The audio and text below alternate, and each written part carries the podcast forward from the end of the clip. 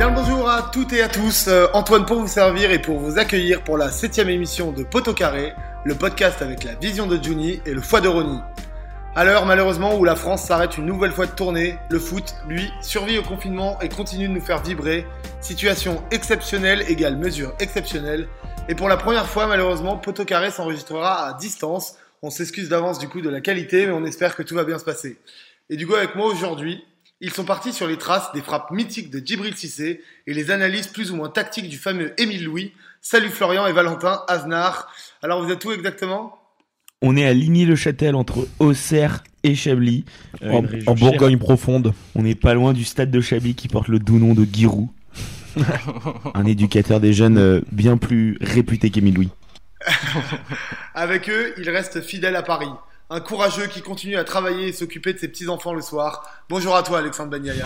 Oh, mais non, mais ça va trop loin les petits enfants. Bonjour Antoine et oui, oui, toujours à Paris et, et c'est pas cool. J'aimerais bien être avec vous les gars. Ouais, bon, on le comprend, mais enfin, avec nous, selon mes informations approximatives, il serait de retour dans ses terres natales et enchaînerait les 8-6 avec le nain Jack Bauer. Sacré confinement en vue, Gilles Quitté. Kenavo à tous, un bon confinement en Bretagne, les pieds dans l'eau à 7 degrés, euh, la bouteille de cidre fièrement accrochée à la ceinture. Dans le rêve. Et prêt pour une belle émission en tout cas. Au programme aujourd'hui, on va parler d'un sujet plus moderne et notamment du scoutisme. Pas des petits garçons qui campent dans les bois et vendent des cookies aux kermesses, mais bien de nouvelles institutions et techniques qui changent la façon de faire pour les recruteurs qui ont plus d'armes que jamais pour repérer de nouvelles pépites. Dans la deuxième partie, on ira à la rencontre de Rémi Reverchon, journaliste présentateur Bein Sport et intervenant notamment sur les émissions NBA du groupe euh, Bein. Il nous donnera lui aussi sa vision du foot et notamment sur l'américanisation euh, de ce sport. Mais aussi la carte blanche de Valentin, Florian et son histoire incroyable, les passe-mots de jambes de Jules pour suivre à nouveau ses aventures et le quiz d'Alexandre pour finir l'émission en beauté. Gros programme aujourd'hui, on démarre par les top flops. Il est top, top, top, top professionnel. C'est excellent. Mais c'est de la merde. Bon, on ressort d'une trêve internationale, donc j'attends de la recherche de votre part pour éviter 4 flops évidemment. On va commencer du coup avec, euh, avec Jules. Top, flop Ouais, rien à voir avec, euh, avec la trêve internationale. Je sais que j'en parle tout le temps du Stade Rennais, mais là, j'étais obligé d'en parler, étant donné que ça fait un mois qu'on n'en a pas parlé. Mais gros flop pour l'arrivée de Genesio. Euh, ça veut dire que mon cidre est vraiment coupé à mes larmes de sang depuis un mois. Euh, on passe d'un projet cohérent, ambitieux, avec un jeune coach euh, qui des choses, à un espèce de. Enfin, c'est n'importe- quoi. Ça, montre encore toute l'ambition de la Ligue 1. Et, et je trouve ça bien triste. Et la preuve, c'est que depuis quatre matchs, strictement rien n'a changé. Tactiquement, ça joue exactement pareil. On savait qu'il y avait du potentiel dans cette équipe-là. Juste, il y avait un mini électrochoc. On a gagné contre Strasbourg 1-0. Super. Ouais, bah vous vous refilez la balle de Genesio avec euh, Val d'ailleurs. Val, ton Ouais. top flop Ouais, je te comprends, Jules, ça va être, ça va être difficile ces, ces prochaines années pour toi. Euh, bah, moi, je vais rester un petit peu aussi dans le thème euh, ex-René, parce que je voulais faire un petit top sur Benjamin André, que je trouve assez pertinent et enfin même assez indispensable dans le fonctionnement du, du jeu lillois en ce moment. Et, et ça, son énorme performance dimanche contre Paris était assez magnifique à voir jouer. Et voilà, donc je, voulais, je voulais faire un petit top sur ce mec-là. Qui pourrait faire office de surprise euh, pour la liste de, de Deschamps s'il devait y en avoir une, mais il n'y en aura pas. Non. Hmm, On enchaîne du coup, Flo? Bah, Top c'est flop. c'est marrant, ça, mon, mon, mon flop va être lié à Benjamin André. Euh, c'est Neymar, je n'en peux plus, c'est insupportable. Euh, donc au-delà de ses blessures et des cartons rouges, il a, été- il a joué ça y est, moins de 50% des matchs depuis son arrivée euh, en 2017 au PSG. Et euh, il vient à nouveau de prendre un rouge donc sur euh, suite à son suite à, un- à deux cartons jaunes pour des gestes de mauvaise humeur complètement stupides. Je peux comprendre la Et frustration d'un mec mérité. a complètement mérité. Limite le- l'expul- l'expulsion, l'expulsion sur le premier euh, peut être peut être totalement légitime. Et juste la stade est assez folle, c'est qu'il en est à trois cartons rouges sur ses 14 derniers matchs de Ligue 1.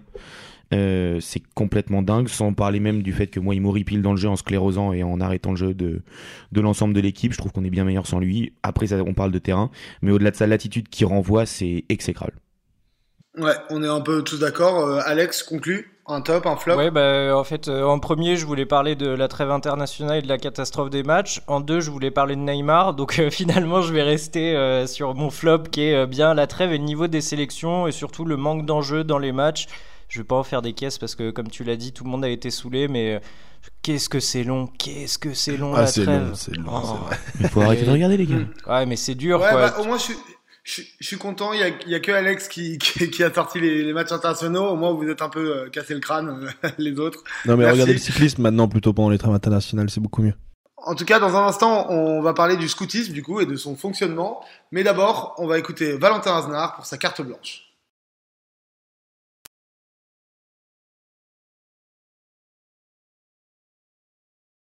Alors Valentin, ce mois-ci, euh, tu voulais nous parler d'un sujet qui nous concerne tous et qui fait l'actualité. Ouais, exactement. Bah, je pense que vous en avez tous entendu parler, mais la semaine dernière était débattu à l'Assemblée nationale le projet de loi sur la loi climat, euh, qui découle notamment de la Convention citoyenne et des 149 propositions qui avaient été faites par les, les citoyens tirés au sort. Et justement, sur ces 149 propositions, seule une cinquantaine d'entre elles avaient été retenues dans ce projet de loi. Et c'est ce qui avait mené notamment près de 110 000 personnes à manifester le dimanche euh, suivant en France, justement pour renforcer cette loi. Et c'est un sujet dont on a quand même pas mal discuté il y a quelques mois avec Julien Vidal, mais je trouve qu'il est important qu'aujourd'hui les instances footballistiques s'emparent aussi de ce sujet. Euh, Aujourd'hui, on sait que le football français est dans une période assez charnière et que les années 2020 et 2021 ont et vont être des années euh, assez importantes pour le, pour le foot français, notamment en termes de questions d'attractivité, de droit TV, de questions dans le racisme, des inégalités, euh, des questions de racisme dans le foot, pardon, des inégalités. euh, et il faudra vraiment que justement l'écologie devienne un de ces sujets euh, très importants euh, pour l'année à suivre. Ouais, parce qu'en plus, on a l'impression que dans l'actualité, on en parle tout le temps. Même nous, entre nous, on est très impactés. Mais euh, par contre, dans le foot, c'est un peu, euh, inexistant. Et on pense euh, notamment avec le Qatar ou tout ça. Ouais, exactement. Aujourd'hui, les enjeux environnementaux dans le, dans le football sont complètement mis de côté par les clubs et par les instances. Aujourd'hui, il y a encore des aberrations écologiques. Le PSG qui continue de faire ses déplacements à Lille et à Dijon en avion, par exemple, c'est un peu n'importe quoi. Et je vous donne un exemple de club, mais c'est pareil pour les joueurs. Euh, quand je vois Memphis qui prend euh, des jets privés pour aller passer 24 heures à Saint-Trope lors d'un jour de repos ou pour aller tourner un clip à Paris, euh, ça m'exaspère tout autant. Tu veux qu'on remette une musique de Depay Ah, on peut la remettre si vous voulez, moi ça me... c'est un autre sujet ça. et et j'ai l'impression aussi que quand c'est des quand- même quand il y a des initiatives qui sont prises et qui font un peu écho, j'ai l'impression que ça s'apparence beaucoup plus à du greenwashing, greenwashing qu'à autre chose. Quand on voit que le PSG a signé des partenariats avec l'ONU pour réduire son empreinte carbone, alors que c'est un club qui est financé par un pays qui veut mettre des clims dans des stades, justement pour pouvoir jouer sous 37 degrés, euh, sans même vous parler des conditions de travail là-bas, on se dit qu'il y a peut-être quand même un petit problème euh, dans, la, façon de penser. Et, euh, je fais peut-être une petite, fixette sur le PSG parce que c'est un club sur lequel c'est facile de taper aussi sur ce niveau-là, mais on peut aussi parler de la LFP qui signe son partenariat avec la WWF, qui consistait en gros à passer des spots publicitaires dans les stades de Ligue 1 et Ligue 2 à la mi-temps et, euh, et de mettre des stands de sensibilisation dans les stades euh, pour les spectateurs. Ce qui est quand même assez marrant quand on voit le nombre de spectateurs qu'il y a aujourd'hui dans les stades. Quoi. Ouais. Mais il y a quand même euh, des clubs qui sont exemplaires, non? Parce que chaque fois, même quand les pays font, font n'importe quoi, il y a toujours un ou deux pays qui sortent du lot. C'est Mm, pareil. bon, bon, évidemment, j'allais pas faire mon vieux con pendant toute ma carte blanche. et je voulais quand même vous parler un petit peu d'initiatives un peu plus positives.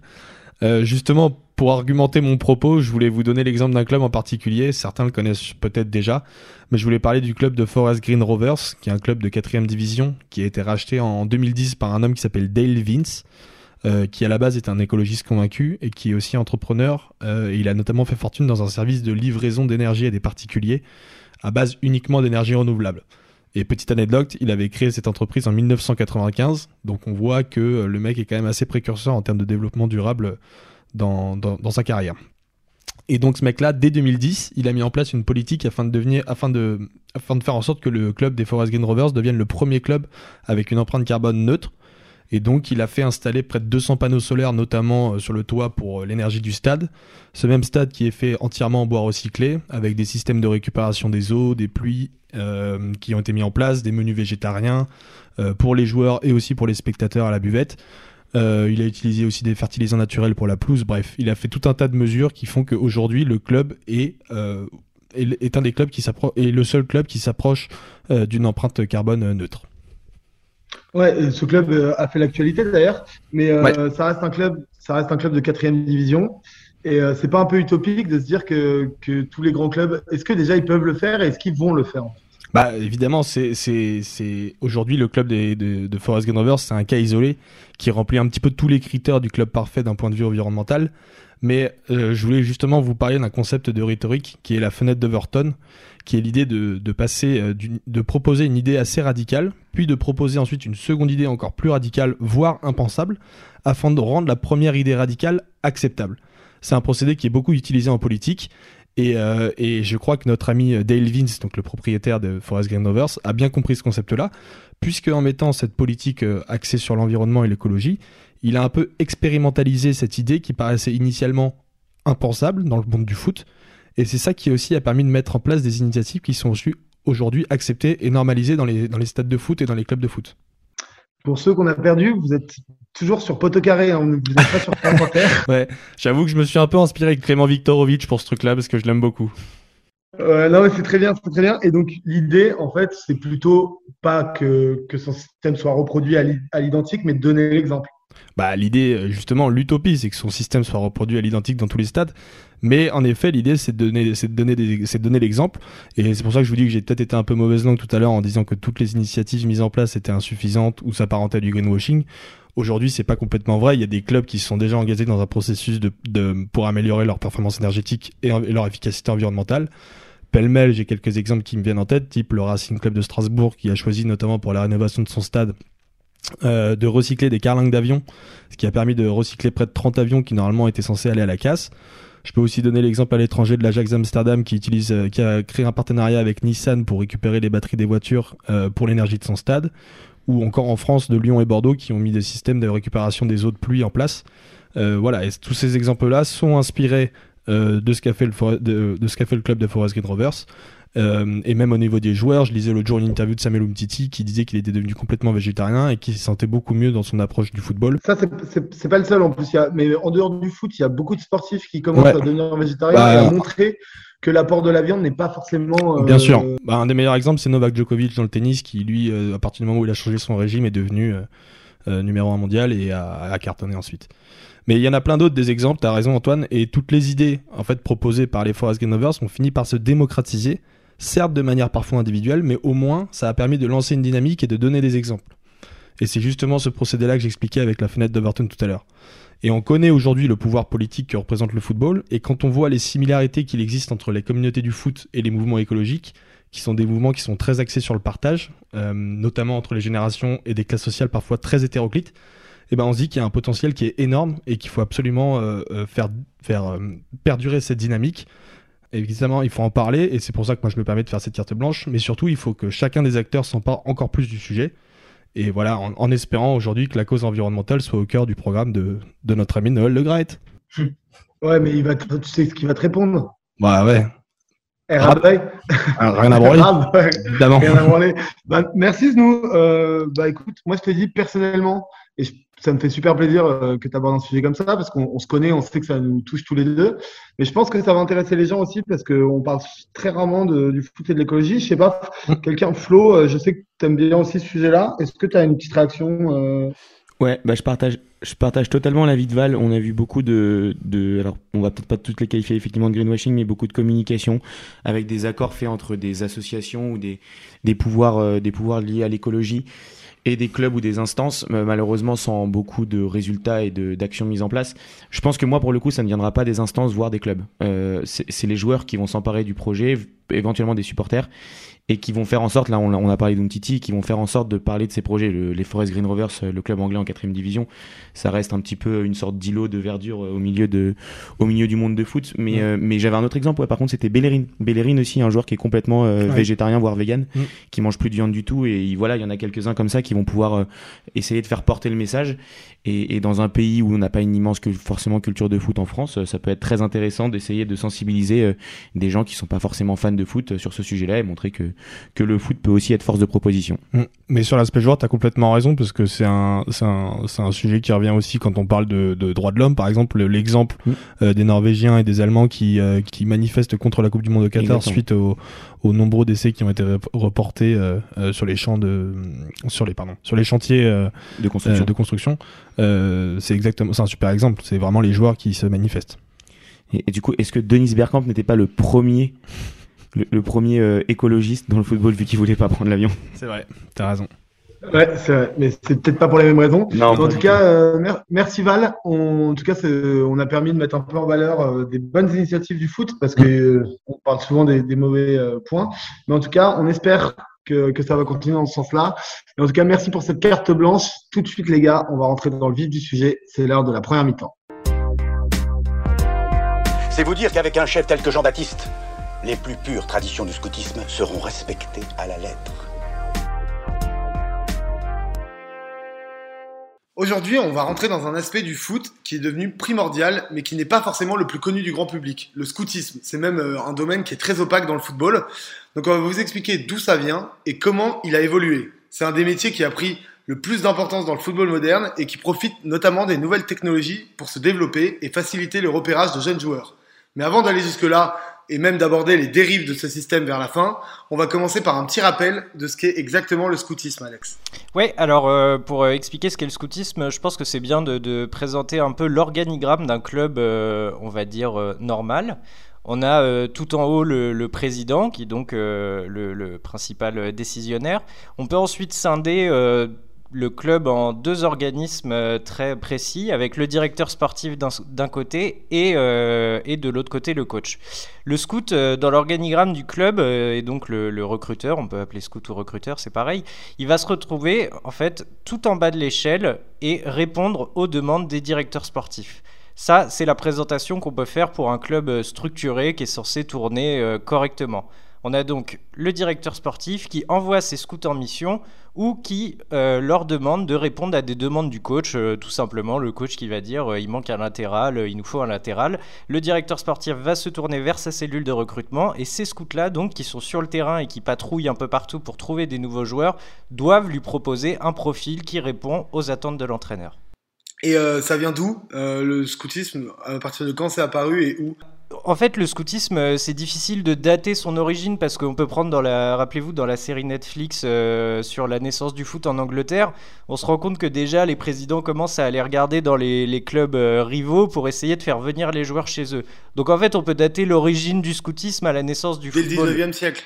Après, dans la forme, ça a beaucoup évolué. Ouais, Jules, tu voulais réagir? Ouais, il faut bien nuancer. Euh, il faut bien nuancer le fonctionnement de recrutement qui a toujours existé chez les clubs ouais. et le scoutisme, on le comprend depuis une vingtaine d'années et qui prend beaucoup forme dans les organigrammes, notamment en Grande-Bretagne et en Angleterre, où là, on le, on le formalise, on crée des cellules de recrutement avec des gens qui sont salariés, etc.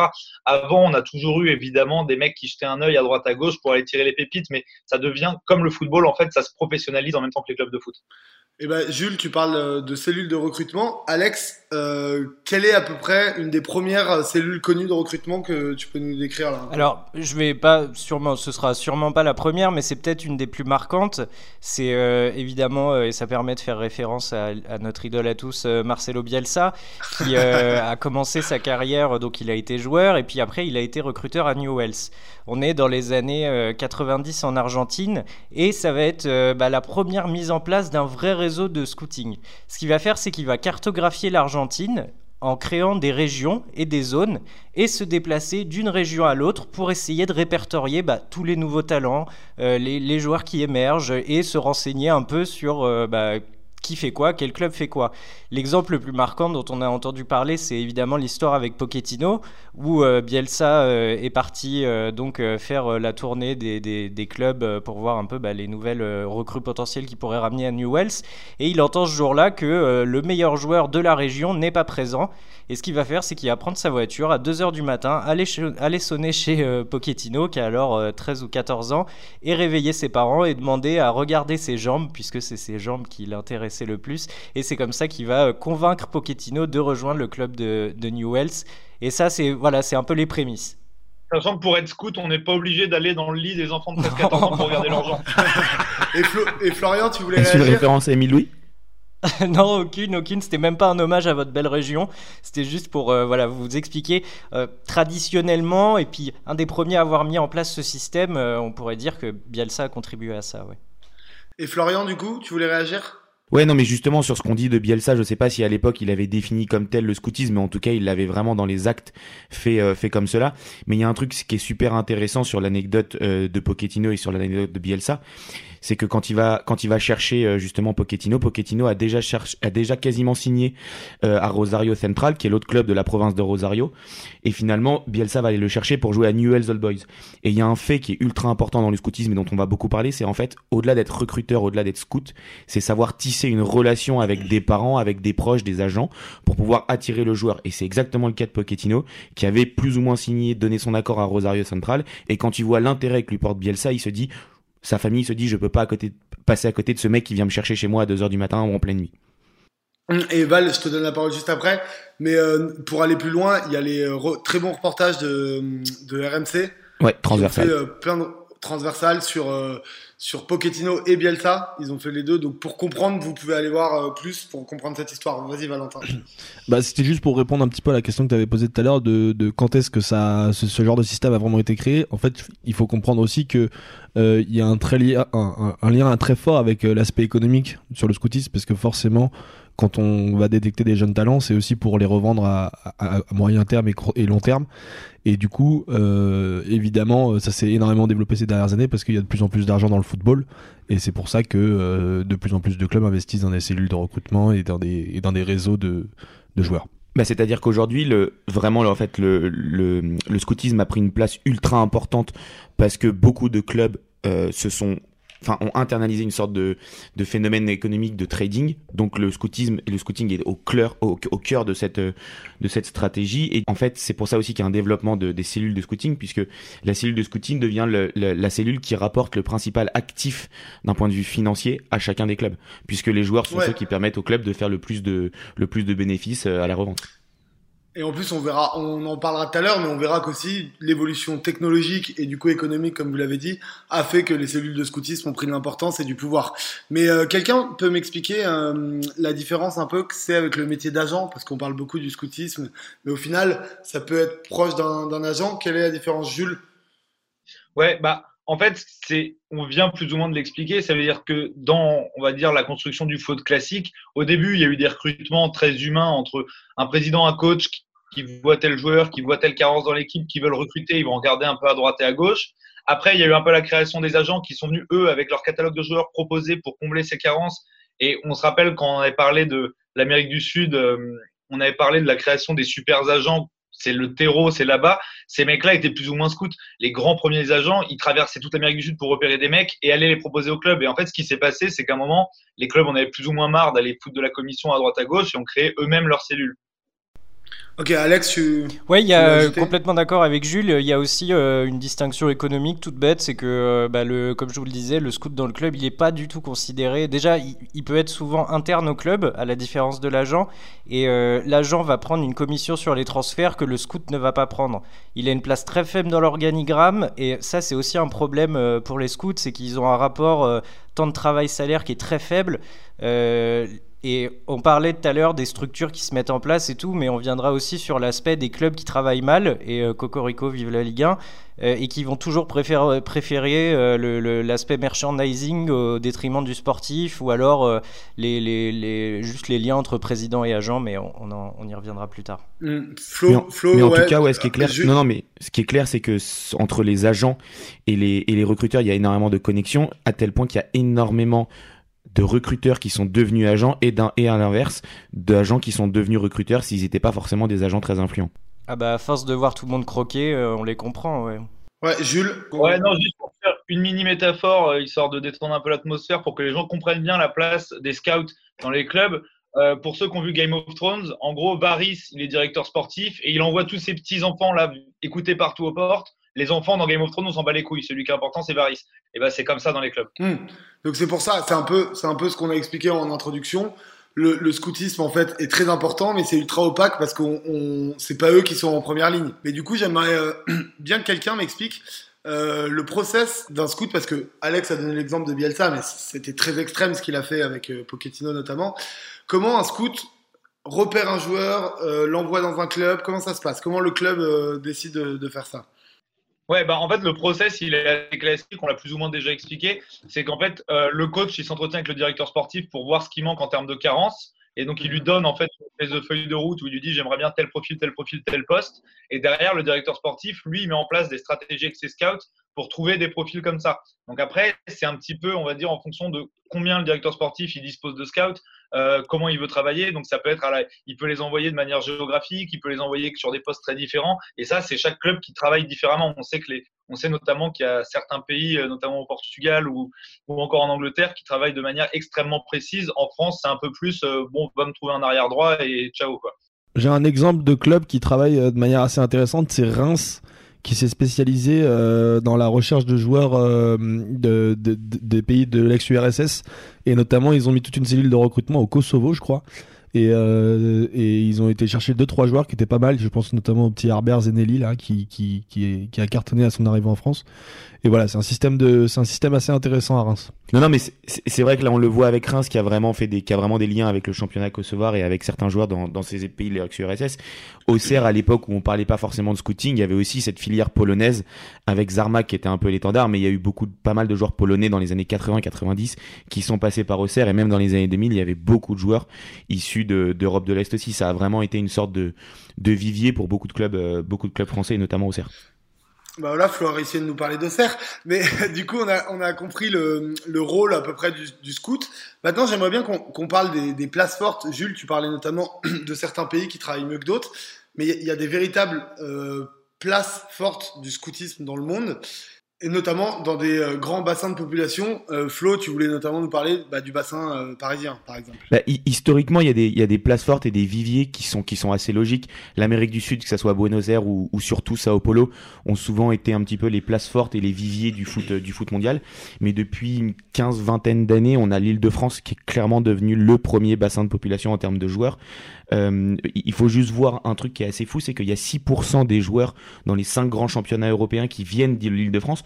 On pense pas que aux Français, hein, ça peut être des joueurs comme euh, Dembaba, comme euh, Riyad Mahrez, qui sont pas forcément internationaux français, euh, mais qui ont évolué beaucoup et qui ont été formés en île de France. Et depuis 2002, la France est aussi le pays qui a fourni le plus de, joueurs à la Coupe du Monde en termes de formation et de parcours. On parle pas forcément d'internationaux. Il y a eu 216 joueurs qui sont passés par la France et donc beaucoup par l'île de France. Et c'est très très loin devant le Brésil puisque le Brésil est deuxième avec seulement 148.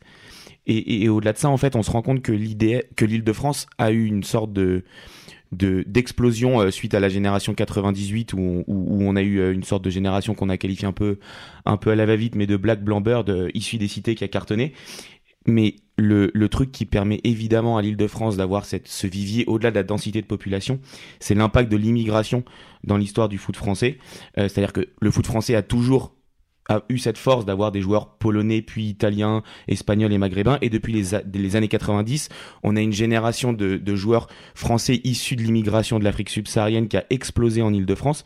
Et du coup, au final, on se rend compte qu'on a énormément de joueurs français ou internationaux qui viennent de ce bassin de population qui est ultra riche. Du coup, on, a bien compris que c'était euh, le rôle des scouts d'aller chercher et ils se servent de ces grands bassins de population. Jules, tu voulais peut-être euh, ajouter quelque chose? Ouais, et par exemple, ce qui est, pour raccrocher ça un peu à l'univers des scouts en Europe, il y a un truc qui est par exemple très bien connu, c'est qu'on sait que c'est un bassin de population énorme et la France l'a bien compris aussi. Euh, c'est une petite anecdote, je pense que plusieurs personnes le savent. Euh, si la Ligue 2 se passe le vendredi soir, c'est pas pour rien, c'est qu'en fait les scouts d'Europe savent très bien que la Ligue 2, il y a beaucoup de talent parce que plein de petits jeunes qui viennent du bassin de population euh, parisien.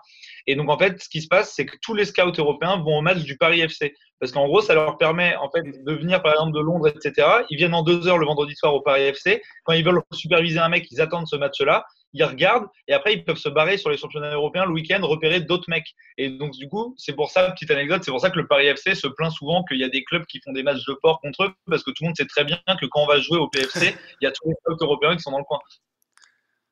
Et Alex, euh, sur ça, tu voulais. Euh... Ouais, ouais, euh, pour, pour aller dans le sens de Jules, et euh, ça rejoint un peu l'interview, euh, la super interview qu'avait fait euh, Val Flo le, le, mois dernier avec Basile Debure, qui raconte dans son livre évidemment la présence des scouts déjà en période de 14, 15, 16 ans, où ils viennent déjà superviser des joueurs très jeunes, en l'occurrence c'était au Red Et justement, Star, en, en Ile-de-France, le, le, phénomène est, le phénomène est tel aujourd'hui que les 14-15 ans sont même de moins en moins scoutés et on scoute de plus en plus les 10, 11, 12 ans parce que dès 14, 15 ans, ils ont c'est déjà signé un, un contrat ou un pré-contrat dans un centre de formation d'un club professionnel et on est obligé d'aller les chercher plus jeunes parce qu'il y a une telle concurrence en Ile-de-France, c'est-à-dire qu'il y a les clubs français, il y a des clubs français qui sont spécialisés dans le recrutement de jeunes issus de la région parisienne. On peut penser à, à Saint-Etienne ou à Rennes qui ont énormément de joueurs dans leur centre de formation issus de la région parisienne, mais même les clubs internationaux depuis 10, 15 ans se sont clairement penchés sur notre région. Et alors, juste pour faire une mini précision euh, pour euh, nos nombreux auditeurs, euh, il faut mhm. quand même un peu faire une nuance entre euh, les dénicheurs de talent qui vont aller choper les gamins de 14 ans, etc. Et là, quand on parle bien de scouting, euh, c'est quand même, on parle quand même souvent de joueurs pro. Hein. Les cellules de recrutement s'intéressent déjà aux joueurs pro qui jouent dans les championnats réguliers. Euh, c'est pas exactement tout à fait la même chose que d'aller chercher des gamins de 12 ans, comme peut le faire très bien Lyon, par exemple, dans sa région. En plus de ça, du coup, maintenant, il y a un peu, bah, comme dans tout, des petites stars, en gros, du scouting et, euh, euh, notamment des, grands recruteurs. Euh, Alex, tu, voulais donner un exemple Ouais, simplement pour pas qu'il y ait de, mélange, ne pas, ne pas mélanger donc le directeur sportif qui arrive avec sa cellule de scouting, et l'exemple de Jules était parfait pour ça, la référence à Game of Thrones. On peut parler de recruteurs stars comme Campos par exemple, qui va donc lui arriver avec une cellule de recrutement euh, assez, euh, assez monstrueuse et proposer ses services au club. Euh, il y a différents modèles comme ça. Je trouve que le modèle Campos, il est assez parlant parce que c'est donc un homme qui arrive et lui, en fait, il dirige 7 scouts employés à plein temps et il fait appel à 29 observateurs pour, bah, pour les jeunes joueurs. Les 7 scouts travaillent sur 5 zones euh, géographiquement prédéfinies. Il y a l'Amérique du Sud, plus précisément Brésil-Argentine, l'Europe du Sud, le, les Balkans, le Benelux et l'Europe du Nord, dont la France et l'Europe de l'Est. Pardon. Donc un scout est basé en France, un autre en Afrique et quatre autres voyagent de pays en pays sans y rester plus de deux mois et demi il note tout et c'est là que en fait toutes ces notes, toutes ces prises d'informations de, sont répertoriées dans des bases de données et c'est là qu'on pourra parler de l'évolution du scouting et euh, l'importance de, de, l'informatique et des nouvelles technologies maintenant dans le travail des scouts. Ouais, et avant que tu, tu continues, si tu veux continuer, euh, sur Campos, juste pour expliquer aux gens, ceux qui ne le connaissent pas, peut-être pas, c'était le directeur sportif de Lille, notamment, et c'est avec lui qu'ils ont et de Monaco avant, et Campos, du coup, à Monaco et à Lille, il a aussi permis de faire euh, évoluer les mentalités et notamment sur la recherche des, joueurs qui n'étaient pas euh, convoité dans la Ligue 1 avant, Flo. Ouais, bah en termes de scouting, il a clairement apporté ses méthodes et des méthodes qui n'étaient pas forcément euh, très ancrées en France. Il faut savoir qu'en France, on sait qu'on est un très très bon pays formateur. On arrive à, former et à dénicher des bons jeunes. Maintenant, une fois qu'il s'agit de scouter des joueurs, euh, des joueurs sur des championnats étrangers ou dans des divisions inférieures, on n'est pas, on n'est pas top. C'est pas forcément notre culture, alors que paradoxalement, on n'a pas les moyens des très gros clubs pour recruter les superstars. Il y a un club qui l'avait fait. J'avais parlé d'Auxerre tout à l'heure, mais le premier club qui a eu une vraie stratégie de scouting efficace, c'était Le Mans dans les années 2000 qui avait une super génération qui était allée chercher euh, les graffités, Demelo, Gervinho, Romaric ou Cessignon un peu après. Aussi ouais, mais je crois que Fanchon c'était un peu moins bon pour le coup. J'avais un, bon sou... un bon souvenir moi. Ouais, je, je suis pas sûr. Bon bah vas-y Flo, euh, fini euh, du coup. Mais, mais, mais, juste cette stratégie de Le Mans avait été assez efficace. On se souvient que Le Mans c'était une équipe plutôt sexy à voir dans les années 2000 et qui avait sorti pas mal de joueurs. Et du, du jour au lendemain, ils ont un petit peu arrêté cette stratégie avec un, un gros scouting. Et euh, bon, financièrement, il y avait d'autres problèmes aussi, mais ça a marqué un petit peu l'échec du club. Et au-delà de, de, de, ça, il y a des clubs qui, à côté, ont toujours travaillé des filières de scouting. On peut penser à l'OL au Brésil, qui pendant les années 2000 avait évidemment une immense filière brésilienne. Ils l'ont remis en place là un peu. Ils l'ont remis en place avec Junio, elle s'était arrêtée pendant longtemps. Mais il y a aussi un, un problème. Alors Junio l'a remis en place et Lyon maintenant a des moyens financiers euh, assez, assez importants, donc ils peuvent s'aligner sur des joueurs brésiliens. Mais il y a un moment où, où, les clubs français se sont un peu arrêtés d'attirer des joueurs sud-américains, notamment brésiliens, puisque les, les joueurs brésiliens avec le développement de leur championnat local, euh, avaient des salaires un peu plus élevés.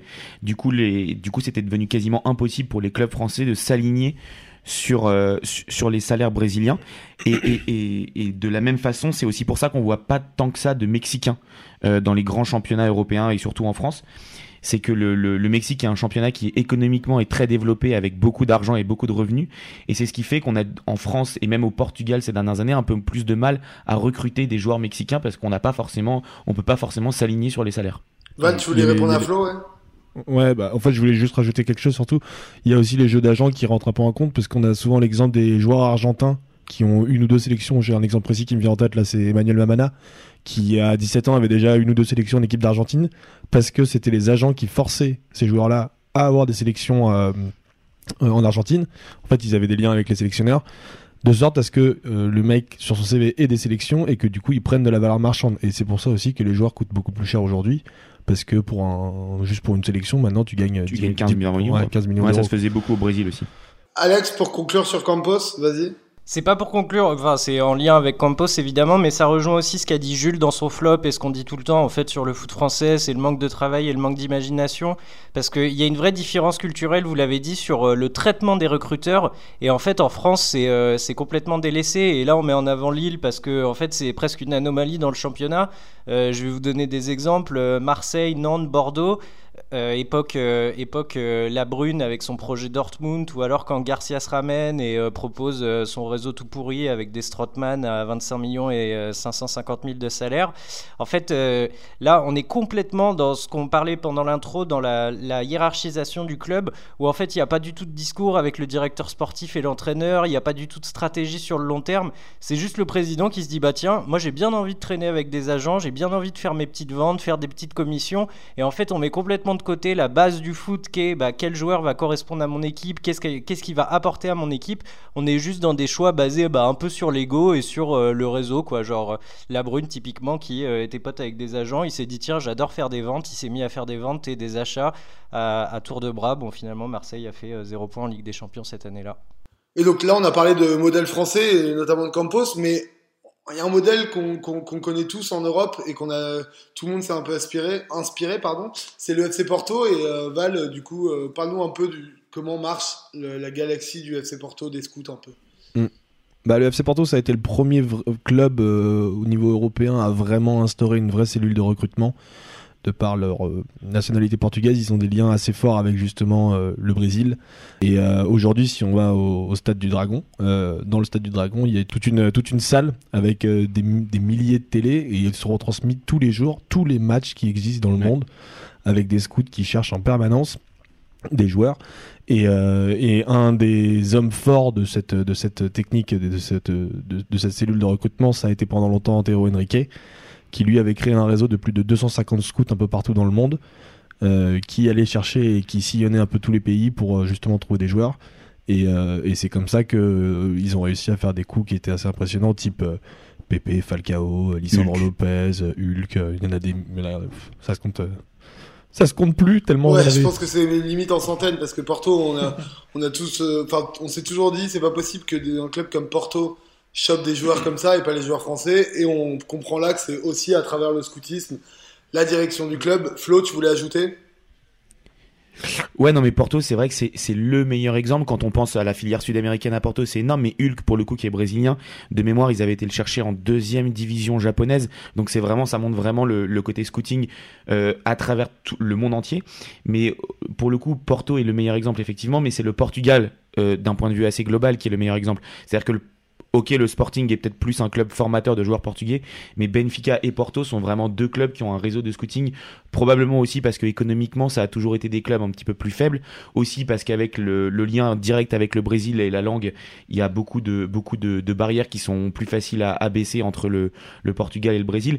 Juste une petite anecdote, c'est que Benfica, euh, à travers le monde, par année, ils ont 200 scouts par an, c'est-à-dire 200 personnes qui travaillent dans le monde entier pour Benfica, qui sont recruteurs, observateurs ou scouts, et qui vont, en fait, ils vont pas forcément avoir une zone par région définie, c'est-à-dire que pendant 3 ou 4 mois, ils vont travailler par équipe de 10 sur une région du monde, un pays ou une région du monde, et puis au bout de 4 mois, on va les changer, on peut les envoyer un coup en Amérique du Sud, et puis un coup euh, en Asie ou en Océanie, alors peut-être moins l'Océanie pour le coup, et du coup, ça leur permet d'avoir une sorte de vraie homogénéité, d'avoir différents œils, différents avis sur chaque joueur, et c'est ce qui va leur permettre justement d'a- d'attirer beaucoup de, enfin, de- d'essayer de, de voir et d'attirer beaucoup de jeunes. Hum, Le Sporting est très fort aussi, hein, avec, ouais, ouais. avec Materas euh, qui avait recruté Ronaldo notamment euh, Ouais, bah, dans les années Bah, 2000. De toute façon, c'est une place forte du scoutisme, le Portugal. Mais euh, du coup, là, on a parlé, on a donné plein d'exemples donc sur les bassins de population, sur des personnalités du scoutisme, des clubs qui réussissent. Mais le scoutisme, comme tout, ça a beaucoup évolué ces dernières années, et notamment avec les nouvelles technologies. On va un peu aborder ce, ce sujet maintenant pour vous expliquer quelles sont les nouvelles formes de scouting, notamment.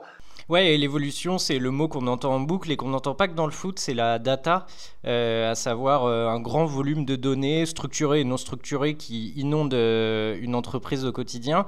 Et ben le foot s'est dit que ce serait quand même dommage de passer à côté de petits joueurs et qui avaient sûrement des outils pour, pour les, les retrouver. Euh, la data, faut savoir que fait, sans le vouloir, c'est les bookmakers qui l'ont créé parce qu'à force de vouloir euh, créer des paris sur tout et tout côté, bah, ils ont pris des notes sur euh, tout ce qui se passait sur un match et ça permettait finalement de commencer à savoir bah, combien de corners tu vas obtenir. Là, je parle pour une équipe, combien de, de, touches tu vas obtenir, combien de ballons perdus, combien de machins. Et au fur et à mesure, ça a commencé à se développer en s'individualisant sur les joueurs. La naissance officielle, on peut la dater à peu près en 2006 avec Opta, qui euh, en fait a commencé à enregistrer euh, l'heure et le lieu de chaque passe, de chaque tir, de chaque tacle et de chaque dribble. Et aujourd'hui, il faut savoir que chaque match analysé avec Opta euh, contient environ 2000 facteurs de données. Il y a eu ensuite d'autres éléments que vous connaissez comme les, les expected goals, pardon, et euh, en fait, tous ces éléments-là, tous ces éléments-là, pardon, ça a permis au club de euh, faciliter et de dresser des listes de joueurs qui n'étaient pas forcément bah, les joueurs dont on entend le plus parler dans les, euh, dans les championnats majeurs. Ça permettait aussi. Avant que tu continues, avant que tu continues, expected goal pour ceux qui savent pas, c'est en fait. Expected goal, c'est un, un, système qui permet de calculer la probabilité de marquer un tir en fonction de sa distance et de son angle par rapport au but. Voilà. Voilà, vas-y, tu peux continuer. Et, euh, et donc voilà, euh, il y a d'autres euh, sociétés qui se sont développées. On parlait de Campos et donc de ces, ces, ces, directeurs sportifs un peu stars. Et ben en fait, ils vont s'appuyer sur des bases de données, les bases de données dont on parlait tout à l'heure. Alors je ne vais pas toutes vous les énumérer, mais on peut parler de White Scout, euh, Transfermark, ouais, qui est, qui est alors un peu plus particulier, Transfermark, parce que c'est un site où en fait tout le monde peut participer. Il y a des forums si tu veux, toi Antoine, demain, tu peux t'amuser à aller regarder les matchs de week-end et faire des fiches sur les joueurs. Et les joueurs eux-mêmes essayent de négocier leurs notes et de, de monter un peu leur cote euh, pour faire monter leur. Ouais, le fais pas Antoine, hein, s'il te plaît. Ouais. bah attends, tu veux pas nous expliquer en, en deux mots ce qui est un peu White Scout? Parce que c'est un peu le. C'est un peu la Bible des, des scouts, quoi. Non? Ah, clairement, Wild Scout, c'est le truc qui depuis euh, quelques années sert à servir, enfin sert énormément à tout ce qui est recruteur, scouting. Euh, juste, l'anecdote est assez folle, mais en fait, c'est des mecs qui étaient sport, qui étaient joueurs amateurs dans un petit club de 7 division italienne, qui ont créé cette boîte à la part, enfin pas cette boîte, mais cette façon de filmer à la base pour eux au tout début des années 2000. Et de fil en aiguille, ils ont monté une sorte de vidéo, puis ça a commencé à intéresser des clubs de série C, de série B, et ils en ont fini par créer une vraie boîte. Et aujourd'hui, Wild Scout, c'est effectivement la référence pour tout ce qui est recruteur. C'est-à-dire qu'ils vont offrir énormément de stats et de vidéos sur plein de matchs. Ils ont une database absolument folle. Ils ont 330 000 joueurs dans la database et chaque semaine, c'est entre 1000 et 1500 rencontres qui sont uploadées. Euh, par exemple, juste à l'échelle de la France, ils ont des matchs qui sont uploadés jusqu'à la Gambardella ou la SAFA2, ce qui permet vraiment à chaque euh, personne utilisant Y-Scout d'avoir une sorte de, base de données énorme, même en termes de vidéos. Et, ça représente aussi totalement la mondialisation à la fois du marché du foot, mais aussi cette entreprise euh, à l'échelle de cette entreprise puisqu'en réalité donc les matchs sont filmés à travers le monde, donc euh, peu importe les divisions, mais elles sont ensuite envoyées, les vidéos sont ensuite envoyées en Bulgarie, en Moldavie ou au Sénégal, où là il y a des fans de foot qui sont rémunérés par Y-Scout, qui vont disséquer les matchs, indexer un nombre de stats complètement folle, donc très très loin juste de l'expected goal, mais on va vraiment sur euh, le nombre de le nombre de le nombre de enfin sur un nombre de stats assez folle. Il y en a et, et, après en fait ça devient vraiment l'outil de recrutement euh, parfait pour chaque recruteur. C'est pas mal comme boulot ça c'est pas mal. Ouais, c'est un, un, bon job planqué. Euh, et du coup, euh, il y, y, a aussi un autre truc qui va vous paraître plus surprenant pour ceux qui savaient pas. Mais on peut, Alex, on peut aussi euh, céder des jeux vidéo. les scouts, Ouais, bien sûr, bien sûr. et euh, certains jeux très célèbres. Ouais, ouais, euh, avec euh, Football Manager notamment, et c'est quelque chose. on en avait beaucoup entendu parler à l'époque de Falcao parce que c'est comme ça que Porto l'aurait plus ou moins. Mais en fait, il faut prendre Football Manager comme une base de données, quoi. Et c'est pour ça que je disais qu'il y en a plusieurs avec chacun leur anecdote de création. Là, Football Manager, c'est des fans et des passionnés qui, qui récoltent, qui récoltent des données aux quatre coins de la planète.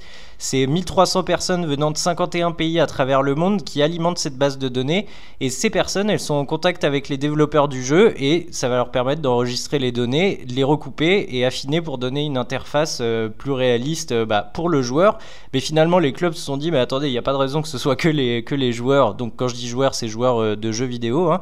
il n'y a pas de raison que ce soit que les joueurs qui, qui en profitent et il y a certains clubs comme Everton, je crois que ça a été le premier, qui s'est mis en lien avec Football Manager justement pour avoir bah, toutes, ces, toutes ces infos. Et ces infos, elles sont, en fait, pour être complètement précis, ces infos, elles sont prises, je sais pas si vous vous rappelez de l'arrivée d'Ancelotti à Paris où tout le monde s'était un peu foutu de sa gueule en disant qu'il avait mis des GPS, des trucs, euh, bon bah comme d'hab la France 10 euh, ans de retard. En fait ces GPS, bah, ils permettent comme tu le disais Flo de recueillir euh, tout un tas de données et il faut savoir que par exemple en moyenne sur un match maintenant on est capable de, compiler pas moins de 4 millions de données en 90 minutes de jeu quoi. Et puis ça permet aussi à Ousmane Dembélé de faire des carrières au Winchester FC. Et ça, c'est quand même pas mal qu'on puisse le suivre. Et ça, c'est beau. Et ça permet à, vous tous de gagner la Ligue des Champions avec votre club préféré. Et avant de passer un peu aux dérives du système, euh, Flo, tu avais un exemple d'un petit club dont on a beaucoup parlé, euh, cette année. Ouais parce qu'ils ont joué avec des champions alors que c'était un tout petit club, c'est Midtjylland. Ouais, Midtjylland, c'est un club danois qui a été créé euh, en 1999 ou en 2000, je crois. Et en fait, c'est marrant parce que le côté bookmaker revient, c'est-à-dire que le, le propriétaire s'appelle Matthew Benham. C'est un mec qui est aussi propriétaire de Benford ou de Brentford. Alors, je sais plus lequel des deux en Angleterre. C'est un mec qui a fait fortune dans les paris sportifs, donc qui est très euh, côté euh, statistique, il est ultra poussé.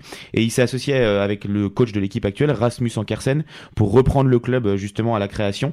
Et en fait, il a mis le, la stratégie stratégie de recrutement et le processus de recrutement ultra détaillé avec comme cœur les statistiques, c'est-à-dire qu'ils vont très peu aller superviser des joueurs, par contre ils vont cumuler énormément de data, de bases de données, ils vont ensuite voir les matchs une fois qu'ils ont des joueurs en termes de statistiques qui leur plaisent, voir les matchs en vidéo et ensuite ils vont entamer un processus de recrutement ultra poussé, notamment lié, euh, notamment aussi sur l'aspect euh, mental. Non, Alex Ouais, simplement dire euh, que bah, la data c'est très bien et comme l'a dit Flo, ça permet aux petits clubs de concurrencer les gros, mais ça fait pas tout et euh, il faut pas mettre de côté la philosophie du jeu, le body language, le marquage ou encore la communication ou la vie du joueur simplement comment il se comporte. Si ça le club ne travaille pas dessus, euh, bah forcément il y aura des erreurs. Jules, tu voulais ajouter? Ouais, je voulais juste ajouter un petit truc pour compléter ce qu'a dit Alex. C'est ça qui est assez marrant, c'est que de voir au moment où les clubs deviennent des énormes business et où tout est data, technologie, etc tous les gros clubs gardent un peu du scouting à l'ancienne. On demande aux mecs d'aller sur le terrain, de rencontrer les familles, de voir. Et il y a pas mal, enfin, Campos, on sait que Campos, il recrutera personne s'il n'a pas mangé avec euh, le joueur et sa femme pour savoir comment ça se comporte, etc. Enfin, l'humain reste quand même primordial dans le foot, heureusement. Complètement.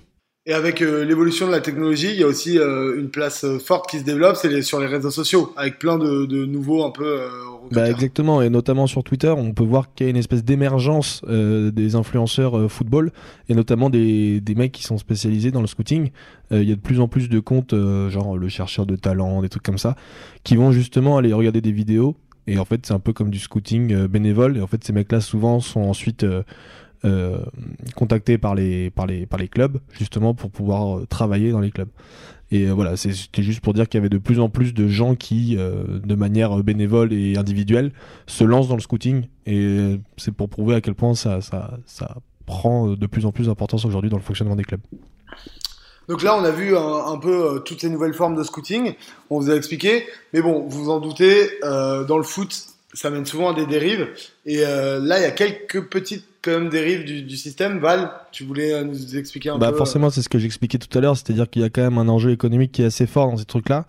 Et donc forcément, euh, quand il y a un enjeu économique, il y a forcément des gens qui essaient d'en profiter.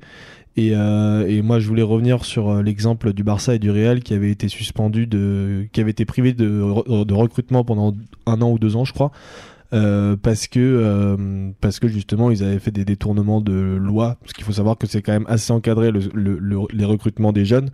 Type par exemple normalement on n'a pas le droit de recruter un joueur qui a moins de 16 ans euh, s'il vient pas de l'Union européenne. Évidemment ça peut être contourné si par exemple il a une sélection en espoir ou je sais pas trop quoi.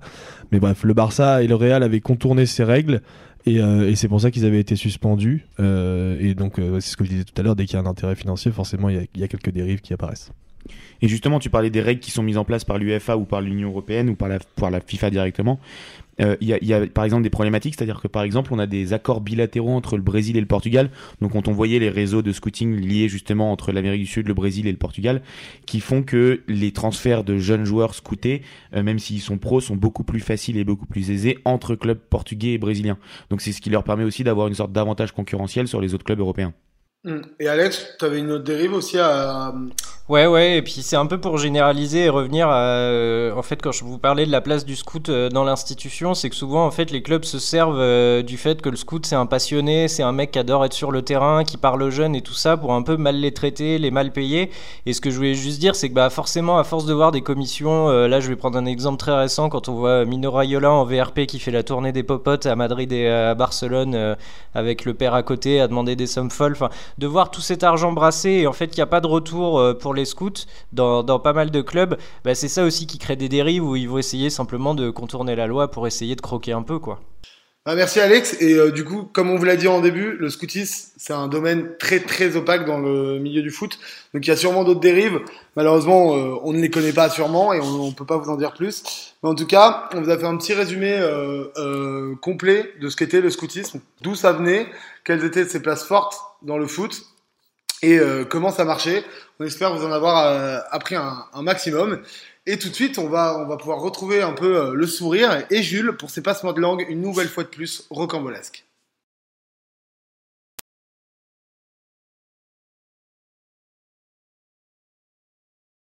Alors, euh, Jules, euh, t'es d'humeur pédagogue en ce week-end de Pâques, en cette fin de week-end de Pâques même. Eh oui, exact. En ce week-end pascal, et vu que oh, de toute façon avec le confinement il se passe rien dans ma vie éclatée, euh, j'ai décidé de vous raconter une petite fable histoire d'éduquer vos gosses. Donc c'est la fable de la grenouille et du lapin. Elle a été écrite en partenariat avec le CAC 40. Donc Kermit la grenouille, qui était en Erasmus, se baladait. Soudain, elle tomba sur le lapin Martin à la sortie de son terrier. Curieuse rencontre, tant était labouré ce jeune champ. Salut lapin, tu cherches des truffères? dit Kermit en se marrant. Le bout gris-jaune. La grenouille vit son œil brillant se mouiller. Tais-toi, grenouille. Je n'ai plus de maison. De coup, je vis ici esselé. Plus rien ne pousse. Avant, il y avait une mare. Maintenant, il n'y a que du gui, rassis, Macron, démission. Plus un aliment frais. J'ai cru en votant pour lui que ce serait nous qui n'y gagnions. Kermit sentit une pauvre âme affairée et outaka immédiatement. Dis donc, lapin, tu te plains beaucoup, mais as-tu essayé de traverser la rue seulement? Ta haine te paralyse. Macron n'y peut rien. La grenouille, qui avait deux pochons de coke, voulut lui tendre la main. Elle sort l'un de sa poche et dit C'est la cam Avinga, un pote bisdev. Une trace, c'est toujours mieux que de manger de la morera. Après, on ira au village. Je connais le moine, Abibou, il t'aidera. Il a un grenier, tu pourras y loger, c'est un rêve. Le lapin n'en croyait pas ses yeux et demanda quand même Mais c'est cher ou gratuit? À mes frais. C'est chouette la Startup Nation, hein Signe-la et suis-moi. Martin n'en croyait pas ses yeux. Il prit une, tasse, une trace, signa et suiva. S'il va par là, arrivé devant le grenier, troublé par la drogue avalée, Martin ne vit rien. Kermit lui vit là des fringues à enfiler et le poussa comme un chien. Le lapin éberlué se vit en robe face à des hommes nus au gros ziki, des liasses de billes à la main. Il l'a Martin se tourna vers la grenouille au sourire carnassier. Tout se paye dans la vie, ami. Avant, tu pleurais, maintenant, tu vas danser. T'étais trop occupé par ta vie miséreuse, tu as oublié de lire l'échéancier. Ben, c'est pas ni, t'es mon boy pour 10 ans. Sois pas mou, bel les formes, ils ont payé. Le lapin pleura sur son triste sort et commença à enchaîner les pas. Comme quoi, dans la vie, il n'y a pas de cadeau avant le trépas. Les lois sont si bien faites qu'on ne peut pas prendre de raccourcis. Il faut monter, Rubio, les marches une à une comme au Monopoly. Accepter les stages non payés pour être libéré. Sinon, on finit par danser toute sa vie pour les plus aisés. C'est magnifique. Ah ouais. Une petite fable euh, Bah, pour tu éduquer vos pas enfants. fini. Non, tu n'as pas fini ta chronique, Jules. Oui, c'est vrai. J'ai oublié, mais j'en ai trop mangé cette semaine. Mais une galette saucisse vaut quand même mieux que de tu l'auras. Voilà. Merci, merci en tout cas, Jules. euh, C'était encore top. Et euh, oubliez pas, envoyez euh, le nombre de, de joueurs. C'est marrant à faire en commentaire sur les réseaux sociaux euh, à. Euh, Jules, du coup, t'as craqué. Ça y est, t'as fait le stade rennais. Oui, mais je le referai. Parce que là, dans la fable, j'ai pu en mettre que très peu. Donc, euh, il y en aura une autre. en tout cas, on va continuer. Dans un instant, on va avoir la nouvelle histoire de Flo, comme chaque mois. Mais euh, avant, on va vous emmener à la rencontre d'une personnalité pour échanger avec elle sur sa vision du foot. Cette fois, euh, Florian, t'es allé à la rencontre de Rémi Roverchon. Alors, à la rencontre, pas forcément, parce que malheureusement, avec le contexte sanitaire, on n'a pas pu aller à sa rencontre. Donc, on a fait, euh, comme d'habitude, euh, une interview par Zoom. Mais effectivement, Rémi Reverchon, donc, qui commente la, NBA sur les antennes de Beansport, qui est bien connu, mais qui est aussi connu pour sa passion pour le foot. Si vous regardez l'émission, euh, vous saurez certainement qu'il est supporter du PSG. Donc, on a discuté avec lui de pas mal de sujets. L'américanisation du football, l'arrivée d'investisseurs américains, justement, mais aussi les nombreux crossovers entre NBA et foot, et notamment entre basketteurs et, et footballeurs.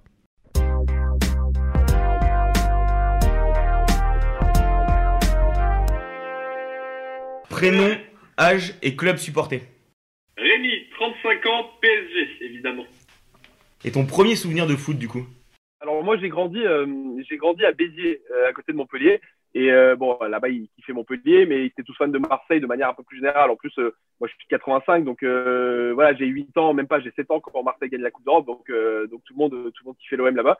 Et sauf que moi, j'avais un pote qui était fan du PSG, je sais pas pourquoi. Et comme c'était mon meilleur pote, et bah comme euh, n'importe quel compte gamin, c'est comme ça que je me suis mis à aimer le PSG. Et, et, et c'était l'époque surtout moi de, de Georges Weah, David Ginola, quoi. Et donc cette PSG-là, Rai et compagnie. Donc euh, voilà, moi c'est les souvenirs de, Coupe d'Europe de ce, de ce PSG-là, de cette époque-là. Euh, j'ai les, souvenirs de, la qualif là face au Barça en, Ligue des Champions. Enfin, j'ai des souvenirs. Le but de Vincent Guérin, voilà, c'est des trucs qui ont marqué mon enfance. Alors, il y a un truc qui est ultra prégnant depuis, je sais pas, depuis 5-10 ans c'est le, les liens entre les joueurs NBA et les joueurs de basket et les footballeurs. Et euh, alors, au début, on pouvait penser que c'était juste des opérations commerciales liées au merchandising, mais est-ce que toi, tu as une raison haute qui l'explique? Parce qu'on voit que ça dépasse vraiment ce cadre-là aujourd'hui. Alors, ça va, euh, ça va faire un peu égo trip, mais je pense sincèrement, du fond du cœur et en toute objectivité, que la NBA, c'est le sport préféré des sportifs. Euh, c'est-à-dire que moi, je le vois tous les jours, surtout aujourd'hui à l'époque des réseaux sociaux, des footeux des rugbyman, des handballeurs, des cyclistes, euh, des mecs de tous les sports possibles, du plus haut niveau possible, qui viennent nous écrire et tout parce qu'ils sont dingues de NBA. Ça les fait rêver. Euh, c'est une ligue magnifique, c'est le spectacle, c'est l'argent, c'est le, c'est les projecteurs, c'est aérien, c'est spectaculaire. Et donc voilà. Euh, après, évidemment, euh, bah, quand on parle de sportif, on parle de foot parce que c'est le sport numéro un en France. Et, donc euh, tous ces footeux là qui suivent la NBA, euh, bah, moi j'ai cette chance de les côtoyer un peu par les réseaux sociaux parce qu'ils sont attirés par nous parce qu'ils regardent notre émission. Et, et je me retrouve à, à, discuter avec plein de mecs qui font du foot parce que bah, parce qu'ils aiment la NBA quoi. Les mecs se lèvent la nuit pour regarder la NBA. Euh, et, et, justement, pour revenir à ces liens entre, entre footballeurs et, et joueurs de NBA, euh, il y a aussi dans le sens inverse, et on voit même qu'il y a des joueurs de NBA qui ont investi dans des clubs. Euh, il y a eu LeBron à Liverpool, il y a eu Steve Nash qui est assez impliqué à Majorque. Et du coup, est-ce que, est-ce que toi déjà, as une, tu, tu penses que c'est le fait d'une vraie passion? Et est-ce que tu peux aussi un jour imaginer ça dans le sens inverse? Je, vois les joueurs de les joueurs ricains, mais les joueurs ricains type LeBron qui s'investissent dans le foot européen, je vois ça comme un signe de, de culture. C'est des mecs cultivés, tu vois. Euh, LeBron, c'est un, un mec qui regarde tout, il regarde la télé, il regarde le sport, il est passionné, il dit tout, il est au courant de tout. Euh, les, les, tu, vois, le, le, cliché du ricain basique qui s'en fout de tout ce qui se passe à l'international, et eh ben LeBron, il est à l'opposé, par exemple. Donc voilà, les mecs qui s'intéressent, qui se rendent compte de ce qu'est le foot en Europe, eh ben ils se rendent compte qu'il y a des opportunités business aussi. C'est le cas de LeBron. Le meilleur exemple pour moi, c'était Kobe, Kobe Bryant, qui a tu vois, symbole d'ouverture. Il a grandi en Italie, il a vécu un tout petit peu en France aussi. Tu vois, donc euh, voilà, Kobe, il avait, ce, il avait cette culture très italienne et tout, il était très ouvert. Donc, euh, donc voilà. Et, et, et à l'inverse, donc pour répondre à ta question, t'as des mecs, euh, bon, les footeux français, il y en a plein qui rêvent de partir aux États-Unis. On sait, il l'a jamais caché qu'Antoine Griezmann rêve à, vers la fin de sa carrière, évidemment, de partir tenter l'aventure américaine une année ou deux. Beckham qui ouvre un club, qui lance une franchise à Miami, c'est pas rien, tu vois. après, de là avoir un footeux investir dans une franchise NBA, écoute, je vois pas pourquoi ça se ferait pas.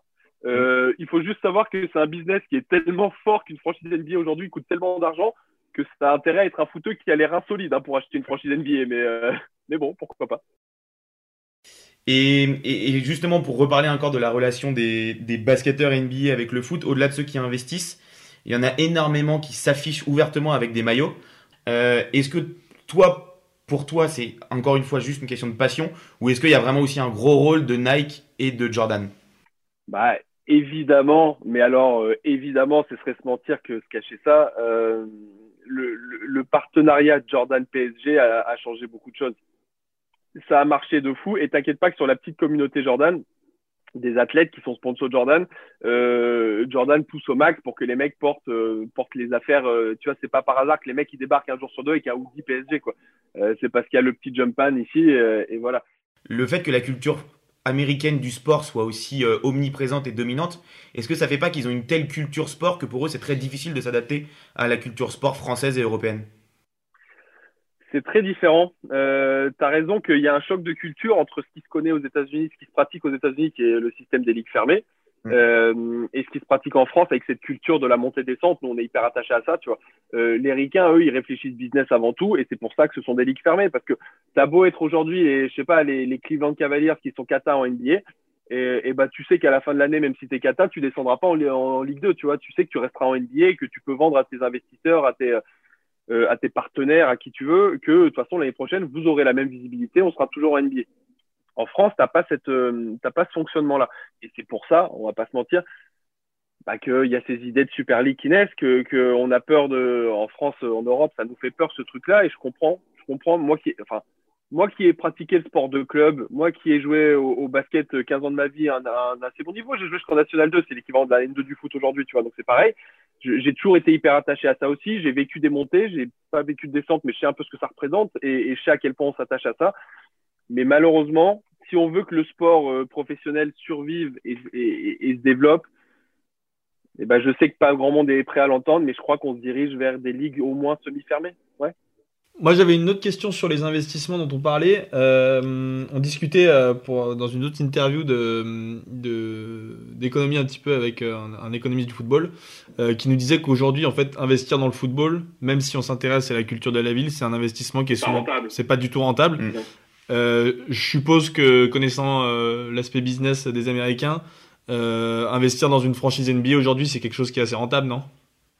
C'est incroyablement rentable c'est incroyablement rentable. Il y a eu un boom incroyable depuis 20 ans. Euh, si tu veux un ordre d'idée, une franchise NBA, euh, j'essaie de pas te dire de bêtises. Il y a une, alors, je vais te prendre un exemple précis parce que je viens de bosser dessus. Celui-là, je sais que je me trompe pas. Il y a 20 ans, 21 euh, ans, le, en 2000, en l'an 2000, un milliardaire américain qui s'appelle Mark Cuban rachète la franchise de Dallas, les Mavericks, 285 millions de dollars. Aujourd'hui, les Mavs, sur le dernier classement Forbes, ils ont été évalués à 2,9 milliards de dollars. C'est-à-dire qu'en 20 ans, le mec a fait x10. Je sais pas si tu te rends compte. Euh, quel investissement te fait ça? C'est comme si demain, euh, tu achètes un studio à Paris là, pour 200 000 euros et dans 20 ans, il vaut 2 millions d'euros x10. Enfin, je veux dire, c'est lunaire, quoi. Aucun investissement ne fait ça. Donc euh, oui, oui, le truc, c'est que ça devient tellement cher que ça devient hyper dur de rentrer dans un capital aujourd'hui. C'est ce que je vous disais tout à l'heure. Pour un footeur, rentrer dans un capital NBA, ça va être compliqué. Mais s'ils le font, c'est rentable. Ouais. Mmh. Ok. Ok. Et du coup, là, une, dernière question, parce qu'on parlait des, formats des ligues, puisque enfin, la question de la Super League en, termes de foot revient tout le temps sur la table.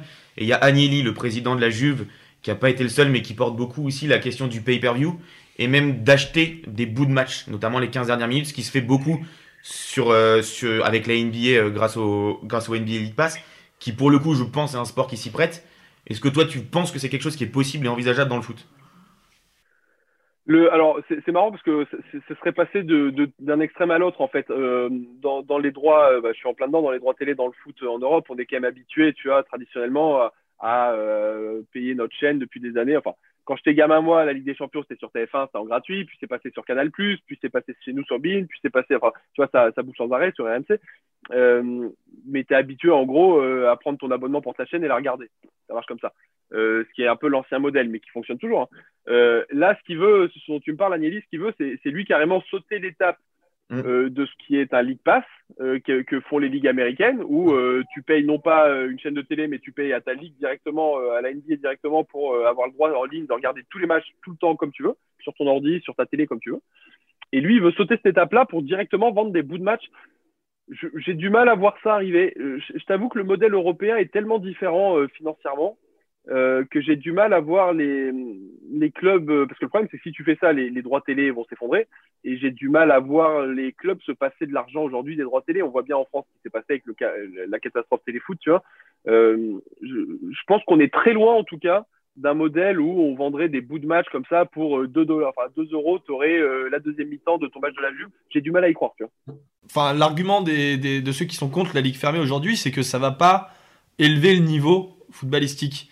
Est-ce que, est et pourtant, ce qu'on ce qu'on voit avec la NBA, c'est qu'aujourd'hui, toutes les équipes NBA ont quand même un niveau qui est assez élevé. Est-ce que tu penses que ça peut élever le niveau justement du foot? Je sais pas si c'était très clair comme question.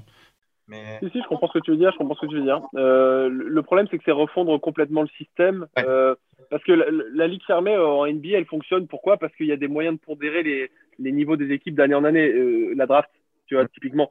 C'est-à-dire qu'une équipe qui est, euh, bon, c'est plus complexe que ça, mais dans l'absolu, une équipe qui est nulle une année, elle va choisir le premier choix de draft l'année d'après, et du coup, théoriquement, elle est meilleure l'année suivante, tu vois. Alors qu'il n'y a pas de draft en, en Europe, tu vois. Euh, Je veux dire, demain, on fait une ligue fermée. Ok, tu prends les 20 clubs que tu as en Ligue 1 aujourd'hui, ou 18 ou 16, peu importe, on s'en fout. Euh, les deux qui vont finir dernier, je dis n'importe quoi, je veux pas leur manquer de respect, mais les, je sais pas, les, les, les Brest, les, enfin, les équipes qui sont un peu, parfois un peu dans le dur, tu vois. Euh, comment tu t'assures que l'année d'après, elles sont, tu vois, avantagées de manière à avoir de vraies chances? C'est ça le problème d'une ligue fermée, c'est qu'il faut équilibrer les niveaux d'une année sur l'autre. Donc moi, je vois pas dans le foot français comment aujourd'hui tu, tu compenses euh, les niveaux d'une année sur l'autre comme la draft le fait en NBA, par exemple. Sans toi complètement libre. hein. Si tu devais inventer ou supprimer une règle dans le foot, que ça soit dans le jeu ou dans les instances. je supprimerai euh, l'utilisation de la VAR pour des euh, usages autres que oui ou non, c'est-à-dire le hors-jeu typiquement, ou une ligne passée ou pas. Euh, ça, je laisserai la VAR. Euh, toutes les histoires de un penalty, enfin les penalties sans arrêt, là, il y a 48 penalties par match maintenant parce qu'on va voir à la VAR. Ça, je l'arrêterai direct, direct. Ça m'enlève toute la passion, j'en ai marre, euh, voilà. Pourquoi en fait Parce que aux Américains, c'est genre c'est oui ou c'est non? Mais au basket, tu vois, c'est plus simple parce que la, la base de l'utilisation de la vidéo aux États-Unis, c'est pour les chronos, savoir si le shoot était parti avant le buzzer ou après le buzzer. Tu sais. Euh, donc ça, c'est bon, sauf dans quelques cas extrêmes, dans la majorité des cas, c'est oui ou c'est non. Tu vois, tu regardes à ralenti et tu vois bien si la balle elle a décollé de la main avant le buzzer ou pas. Euh, J'ai l'impression que dans le hors-jeu, c'est pareil, à part dans quelques cas extrêmes où le mec tend son bras et tout. En général, tu sais euh, vite au révélateur là si c'est oui ou c'est non. Mais, mais ce qui me gonfle, c'est l'usage pour les fautes, pour les, euh, les poussettes dans la surface sur les corners, pour les trucs comme ça. Ça me gave. Mais ça, ils l'ont ils l'ont introduit aux États-Unis, ça, au NBA. Là. Bah, je suis d'accord. Et, et- ils vont c'est souvent critiqué voir ça aussi. Et moi, et c'est critiqué parce que les arbitres prennent un temps fou et ça casse le rythme exactement comme dans le foot. Quel joueur ou ancien joueur de basket tu verrais bien en footballeur Et inversement, quel joueur ou ancien joueur de foot tu verrais bien jouer au basket? Ah bah, quel joueur je verrais bien jouer au foot Ce serait évidemment euh, Kobe. Euh, Kobe Bryant que j'aurais vu. euh, en plus, il est, c'est tellement talentueux que je suis persuadé euh, quand il faisait le con, balle au pied et tout, tu sais, les trois jongles à la con que font parfois les basketteurs, je suis persuadé qu'il aurait été très bon. Donc basketteur dans le foot, j'aurais mis Kobe évidemment pour sa culture, sa culture vitale. Et quel footeux dans le basket Et alors, tu sais que c'est compliqué parce que souvent les footeux on se fout de leur gueule parce que dès que tu les mets avec un ballon de basket dans les mains, t'as l'impression qu'ils qu'ils sont complètement euh, mal coordonnés et tout. Quoi. Donc je, je sais pas trop. Je me demande si- s'il faudrait pas aller chercher dans les gardiens, peut-être, j'en sais rien. Je sais que j'avais vu jouer un peu Paul Pogba. J'avais trouvé ça pas mal, Paul. Euh, je l'avais trouvé plutôt pas mal.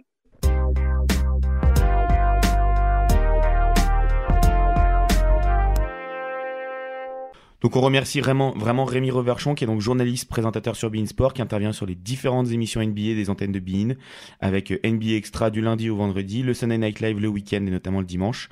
Et euh, je rappelle que Bein Sport est diffuseur de la NBA en France.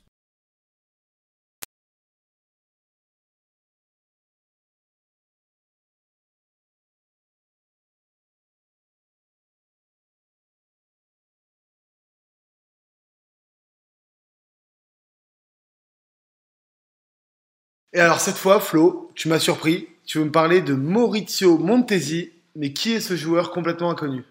Alors je te rassure, je le connais pas. Je l'ai découvert euh, cet été en voyage en Italie. J'en ai entendu parler. Donc je vais vous conter son histoire. Donc euh, Maurizio Montesi, c'est un joueur italien euh, qui va jouer, qui, va jouer notamment à la Lazio. Il va débuter avec la Primavera de cette équipe.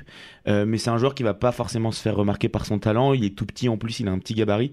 Par contre, il a une sorte d'endurance et de hargne qui, remarque, que remarquent tout de suite ses, entraîneurs. Donc il va commencer à, intégrer le groupe professionnel dans la saison 73-74. Il a seulement 16 ans.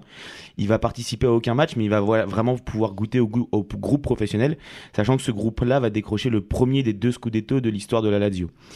Euh, comme c'est la tradition en Italie, un jeune qui commence à être remarqué, on va tout de suite le prêter. Et donc c'est son coach, le coach historique de la Lazio dans ces années-là, Tommaso Maestrelli, qui va le prêter à Avellino en série B, donc dans le sud de l'Italie. On est en plein cœur de la campagne. Et le gamin, il va alors connaître euh, deux saisons assez pleines. Il va jouer 25 matchs par saison en moyenne. Il va être, euh, il va être dans les meilleurs joueurs du championnat. Il y a une montée historique pour Avellino qui va, qui va atteindre la Serie A pour la première saison euh, de sa carrière en étant champion de Série B et qui va réussir à se maintenir assez facilement sur sa deuxième saison avec, avec Avellino justement. Mais alors pourquoi il va quitter Avellino alors qu'il est bien installé? Désolé pour Mais les je- prononciations. Effectivement, il est très très bien installé à Avellino. Le problème, c'est que Montesi est connu pour avoir un vrai sale caractère.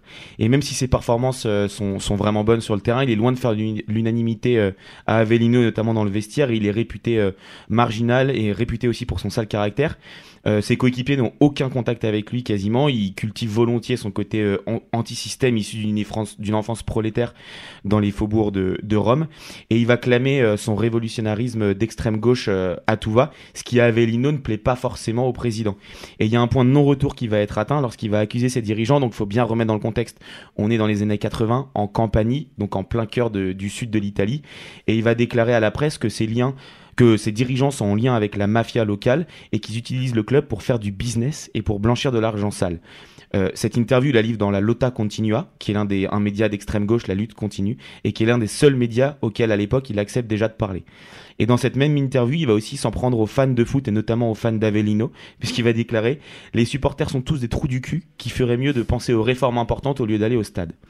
Vous comprenez bien qu'après ces déclarations, ça va être difficile pour lui de rester à Avellino, et il va faire son retour après deux saisons euh, du côté de Rome, toujours à la Lazio.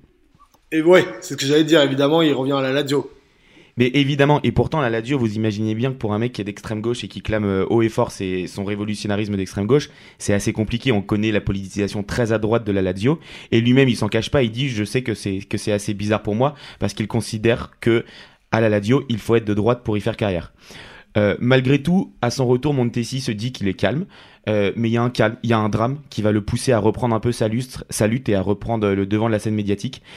On est le 28 octobre 79. Il y a un derby entre les deux clubs de Rome. Et il y a un drame qui va se dérouler puisque Vincenzo Paparelli, qui est le frère d'un abonné, va récupérer les places de son frère. Il va se rendre au stade avec sa femme. Il a 33 ans. C'est pas du tout un ultra. Il est pas du tout en tribune, euh, en tribune en, courva. Et il va perdre la vie durant ce match puisqu'il va recevoir une fusée de détresse lancée par un supporter romanista qui va se loger en plein dans son œil droit et va lui réduire le visage en bouillie. Euh, sa femme va, essayer de l'aider. Elle va se brûler grièvement la main et malheureusement il, va décéder dans les minutes qui suivent, il aura même pas le temps d'arriver à l'hôpital. Euh, faut savoir juste que le coupable c'est un supporter romanista qui a 18 ans, qui va partir en cavale, euh, un truc ultra médiatisé en Italie, il va partir en cavale pendant 14 mois avant de se rendre euh, aux forces, aux autorités et à la police. Et pourtant tous les jours il va continuer d'appeler la famille du défunt, donc Vincenzo Paparelli, pour s'excuser et pour demander pardon. Faut voir qu'au-delà de ça, en Italie, on est dans une période où la violence commence un petit peu à monter dans les stades, et la fédération italienne décide quand même pourtant de maintenir le derby euh, à l'heure précise, malgré les tentatives de report à la fois de la Curva Laziale, donc des supporters de la Lazio, et notamment des joueurs. Et, et Montesi va justement prendre euh, la lutte d'un point de vue médiatique. Euh, il est titulaire à ce match-là et après le match, il va déclarer les clubs sont responsables de toute cette violence puisqu'ils ont fait tout pour protéger les groupes ultras. Quant aux politiques, ils s'en foutent totalement. Ils ont bien trop peur de prendre des mesures contre les supporters et perdre alors une grande partie de leur électorat. Le foot n'est devenu qu'une machine à fric. Ouais, et en plus, au-delà de ça, euh, en Italie, à cette époque, on est dans un contexte particulièrement violent et tragique. Bah, et c'est là que c'est très intéressant, c'est-à-dire que cette déclaration de, de, de, de, de Montesi, elle va être largement reprise en Italie, elle va diviser la société italienne, puisque la société italienne traverse alors ses années de plomb, donc c'est deux décennies, plus de deux décennies, durant laquelle il y a une tension politique extrême et qui débouche sur une lutte armée quasi terroriste.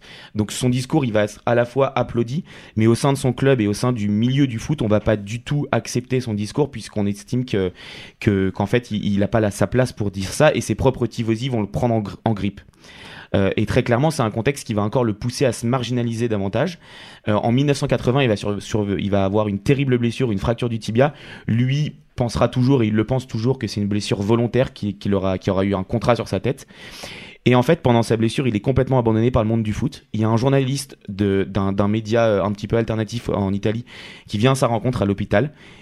Et là, Mauricio Montesi va tout dévoiler. C'est-à-dire qu'en fait, c'est lui qui est à la base du scandale du, du Toto Nero, qui est un des premiers euh, scandales de magouille.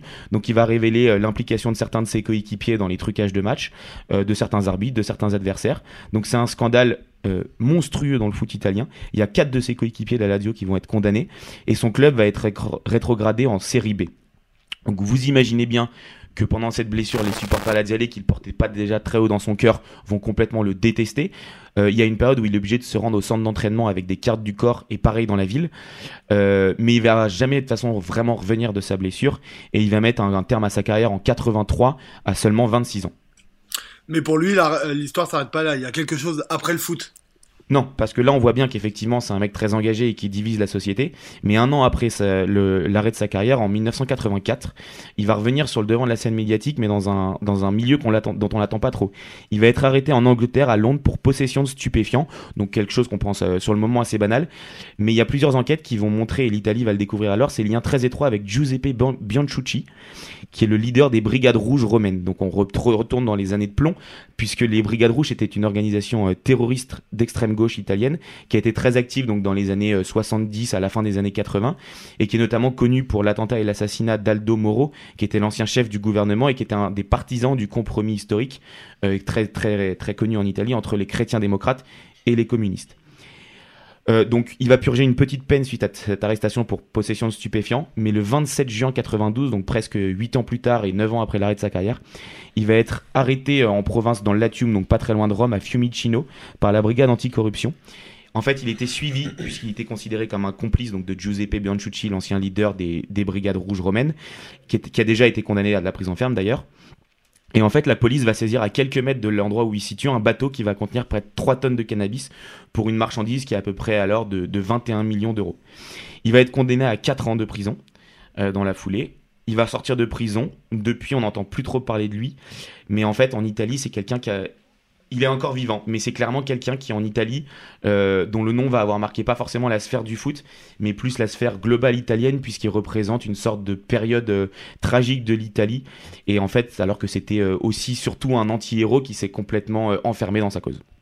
Bah, merci Flo, incroyable comme histoire. Les gars, je sais pas si quelqu'un, j'imagine que personne n'avait entendu parler de ça, Alex.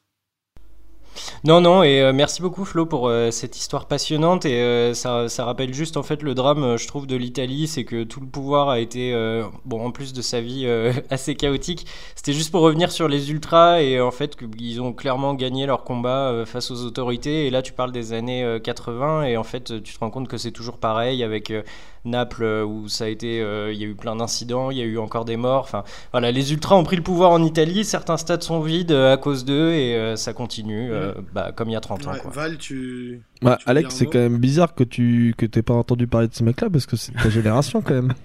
Ouais, ouais, ouais, ouais. Mais oui, mais oubliez pas que j'étais à l'ONU à cette période. Ah ouais, c'est vrai. Ouais, c'est vrai que c'était c'était la vanne la vanne du début de podcast, c'était magnifique. Hein. Euh, bah en tout cas, merci Flo. Nous, on va enchaîner avec les recos de chaque chroniqueur euh, qui vous aideront à approfondir vos connaissances footballistiques. Et pour les euh, pro, pronos, pardon, pour les pronos, ouais, on va faire un tu préfères simple et efficace. Euh, on va commencer avec Flo. Alors, Flo, tu préfères que Paris gagne la Ligue des Champions ou que la France gagne l'Euro cet été? Ah, mais alors, il n'y a aucune hésitation que Paris gagne la Ligue des Champions sans aucune hésitation. Oh putain, mais quel con, jusqu'au bout.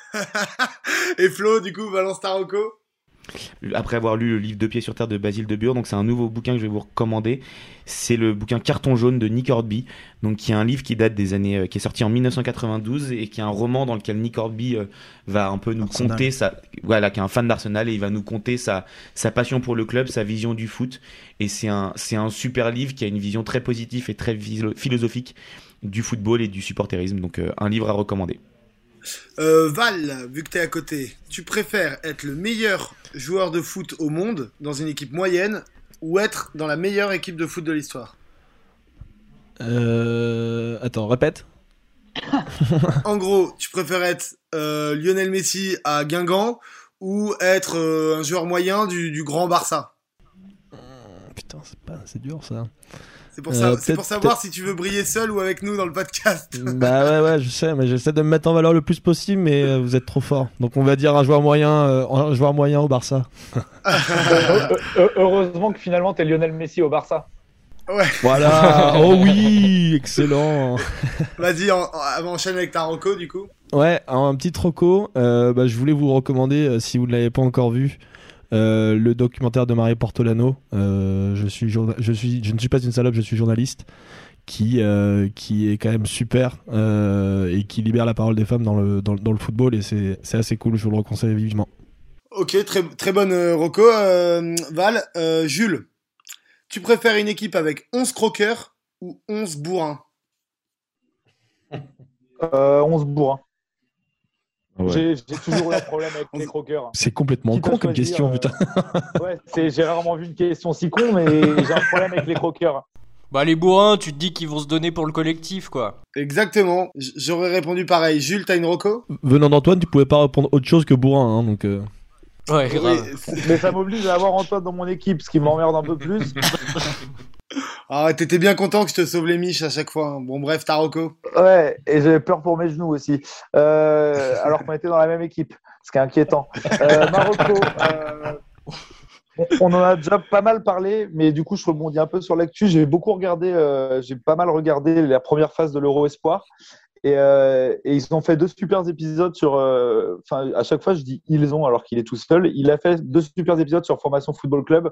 Un de débrief de l'Euro et un autre sur la formation suisse, mais ils ont fait énormément de liens parce qu'il y avait un journaliste suisse qui était sur place et l'équipe suisse à l'Euro Espoir, moi, elle m'a pas mal bluffé. Et c'est assez cool parce qu'en fait, moi, j'ai vu les matchs et j'entendais les noms des joueurs et je voyais certains qui se mettaient en lumière, mais sans plus. Et ça permettait de creuser un peu, de voir un petit peu euh, toutes les petites pépites qu'il y avait.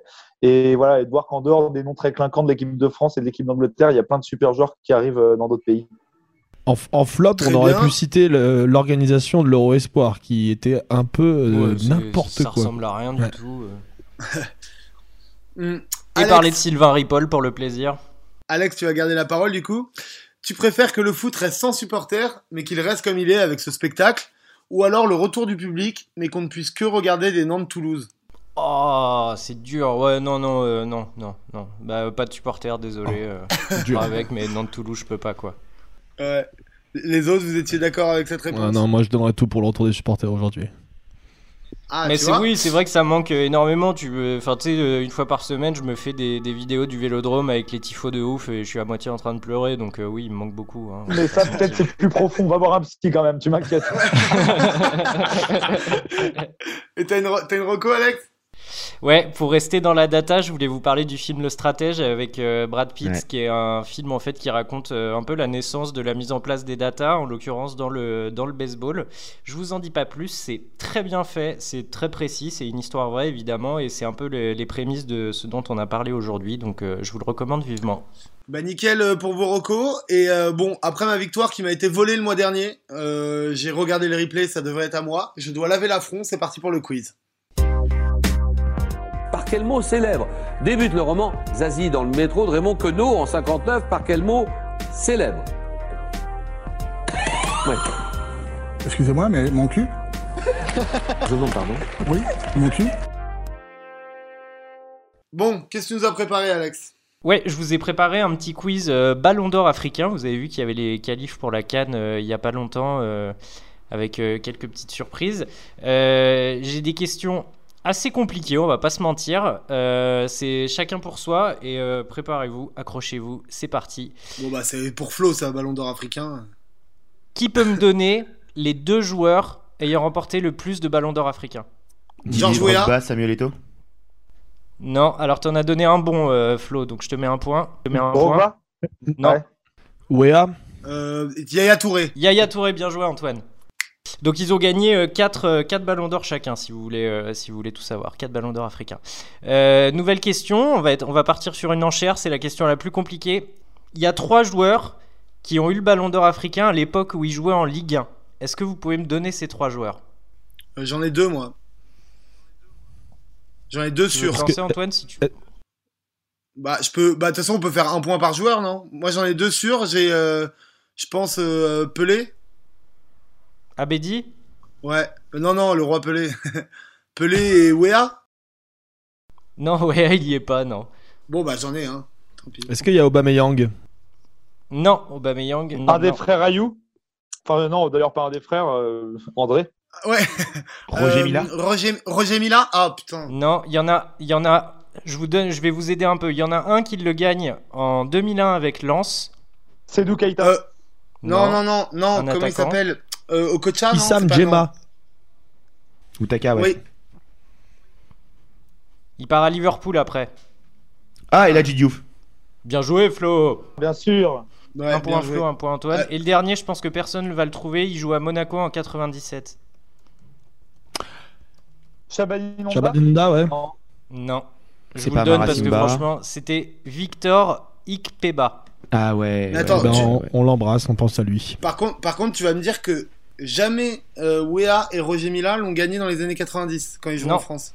Non, non, jamais Antoine, désolé. Ouais. Ce qui n'empêche pas qu'ils ont pu le gagner euh, dans d'autres clubs ailleurs, mais peut-être que la question arrive.